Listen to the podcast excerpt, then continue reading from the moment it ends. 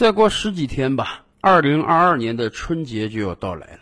圈个有用，就地过年。以往每到这个时候，很多人啊人心思动了，大家觉得一年中最重要的节日就要到了，这个工作也没心思干了，就要琢磨呃怎么样买返乡的车票或者机票，准备什么样的礼物回家过年了。是啊，春节是中华民族最重要的节日，也是阖家团圆的日子。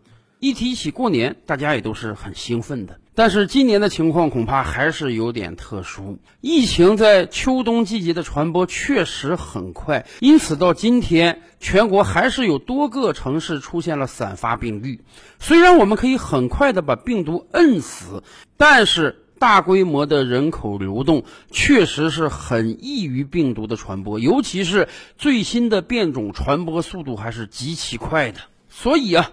到今天为止，实际上很多省市又出台了非必要不离开本地区的政策，也有很多城市开始发出了号召，希望大家能留在本地就地过年。因为确实大规模的人口流动有可能让病毒传得更快一些。毕竟咱们谁也不愿意你一回到家乡就把病毒带过去，或者你一回到家乡就被当地隔离起来。谁能想到？新冠疫情能肆虐这么长的时间。去年春节的时候，有很多人就是留在异地过年的。大家以为可能也就这个春节特殊点吧，但是没想到马上要来的春节，咱们这个疫情还没有彻底度过去。但是相比于国外的情况，我们确实要好得多得多了。想想那些国家一天确诊一百万、一百五十万这样一个巨量的数字，他们那个节日过着，估计也是没啥心情了吧？当然，为了能让大家过好一个春节，现在各地政府也推出了各种各样的补贴政策。有的地方，你如果能够在异地过年、就地过年的话，可能给予五百或者一千的过节慰问补贴；有的地方呢，还会给予各种各样的优惠券。当然，像去年一样，各地的文化娱乐设施也尽量开放，以便让异地过年的人们春节假期有一个休养身心的机会。可能对于很多人而言啊，这个春节又没有机会回家团圆了。但是，毕竟全人类战胜疫情，这也是指日可待的。就在这个时候呢，我们倒也想跟大家探讨一下，今天的年轻人呢，愿不愿意返乡过年呢？前些日子啊，我在一个媒体上看到一个统计，说很多九零后、九五后，如果你春节单位要求你加班的话，你能不能够同意在单位加班多挣点工资，然后不回家过年呢？出乎我意料的是啊，有高达百分之七十的九零后、九五后青年表示，他们可以留在当地加班。这个数字比率确实是很高的。对于今天的年轻一代而言，说实话，返乡过年啊，它或多或少也是一种。甜蜜的负担，为什么？我们可以跟大家算一笔账啊。返乡过年实际上在经济上是一个挺大的投入。你想，比如说你是在北上广深这种一线大城市打工，春节的假期其实并不长，法定也就是七天的时间。哪怕用人单位相对比较人性，可以让你提前走几天，晚回来几天，那你这个假期总长度也多说就十天吧。而以往越是到年关近的时候啊，你这个票越是难买。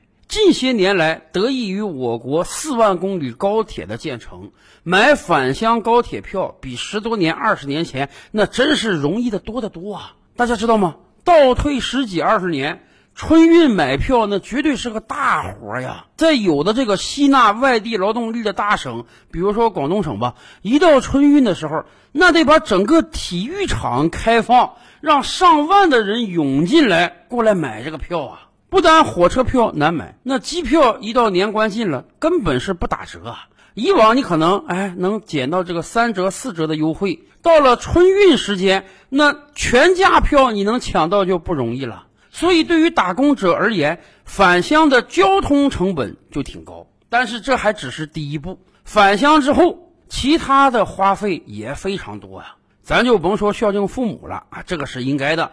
辛辛苦苦在外工作了一年，回去见到家里老人，肯定是要给予金钱和物品上的慰问。自己家里的钱那就算了，但是你返乡之后，其他的花销也很大呀。见见自己亲戚里的长辈，你得买点礼物吧；看到自己的晚辈过年，你得给点压岁钱吧；看到许久不见的同伴，那自然得聚会一下，胡吃海喝一番，这又是一大笔花费。所以，对于很多年轻人而言啊，过一次年花掉一到两个月工资，那恐怕真是司空见惯的事儿。而今天，很多在大城市打拼的年轻人，基本都是月光族。挣到的薪水很微薄，交了房租或者房贷，再留下自己日常生活之后啊，基本没剩多少钱了。所以，对于相当数量的年轻人而言，是想回家，但是一考虑到回家之后还有这么大的金钱支出，哎，就多多少少有点胆怯了。反过来讲，如果留在当地过年呢？哎，按照国家相关规定啊，春节假期的头三天，单位要是让你加班的话，得支付你三倍工资，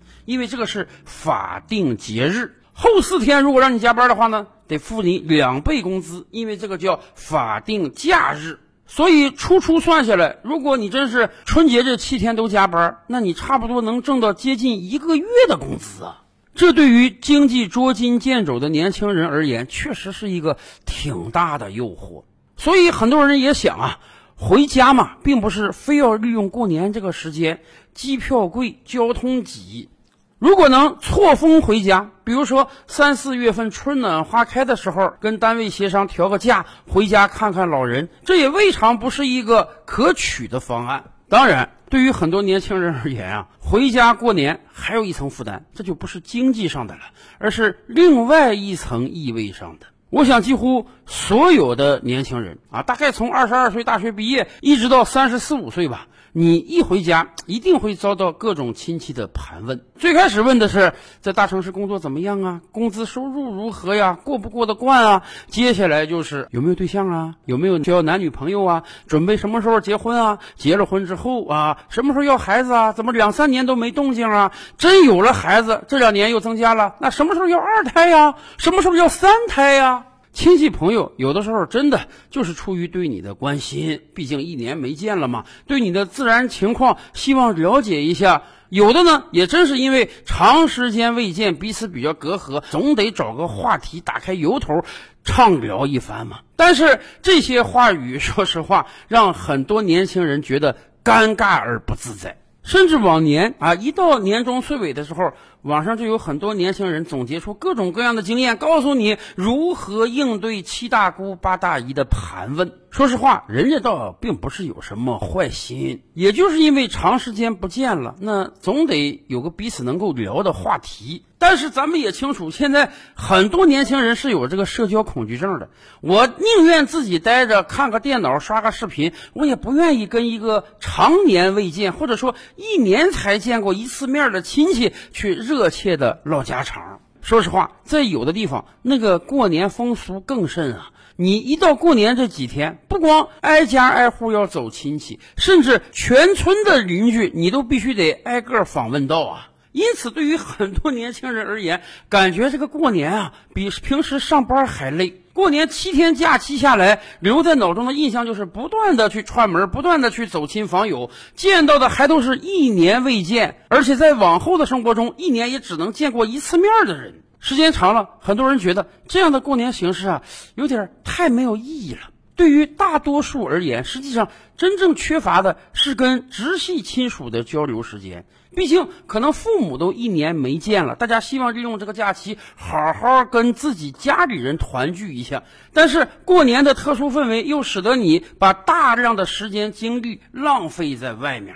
尤其是最近几十年，我国社会结构已经发生了很大的变化。倒退几十年，一个大家族都在一个村子里聚居，你的亲戚朋友跟你离得很近，平时也有非常密切的交往，这种情感的维系是很重要的。而进入到现代化社会之后，有大量的年轻人来到陌生的地方打工，实际上跟自己亲戚朋友交流的机会是非常非常少的，甚至你的同事同学之间的关系都要比你这个七大姑八大姨的关系要密切的多得多。所以，对于很多人而言，就越来越不希望有这个一年才一次的尴尬的交流了。其实，过年这个形式这些年来不也正在变化吗？以往的过年，那必须得是放鞭炮啊。可是近些年来，由于环境污染的问题，我国几乎所有的大城市都不允许燃放烟花爆竹。倒退十年、二十年，过年的形式也是全家老少聚集在一起看春晚，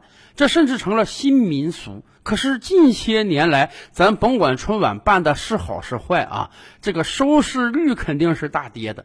对于新时代的年轻人而言，待在电视机前看四五个小时自己根本就不喜欢的节目，这实在是一种煎熬啊！当然，以往过年最重要的一个节目就是不断的走亲访友，甚至还有民俗告诉你，每一天应当分别去拜访什么样不同的亲戚。但很显然，对于越来越小家庭化的中国家庭而言，这样的民俗未来可能也会有重大的改变。可能对于很多人而言，春节假期更重要的意义是啊，能多了这么一段时间，全身心的放松，和最亲密的人团聚，有一个共享亲情的时间。那么对于很多人而言，就未必非要凑春节这个热闹了。也可能这个春节异地过年，但是到三四月份的时候，疫情消散之后，可以和父母一起出外旅游，过一个更高质量的陪伴生活。那么这个春节，您感觉想怎么过呢？照吕拍案，本回书着落在此。欲知大千世界尚有何等惊奇，自然是且听下回分解。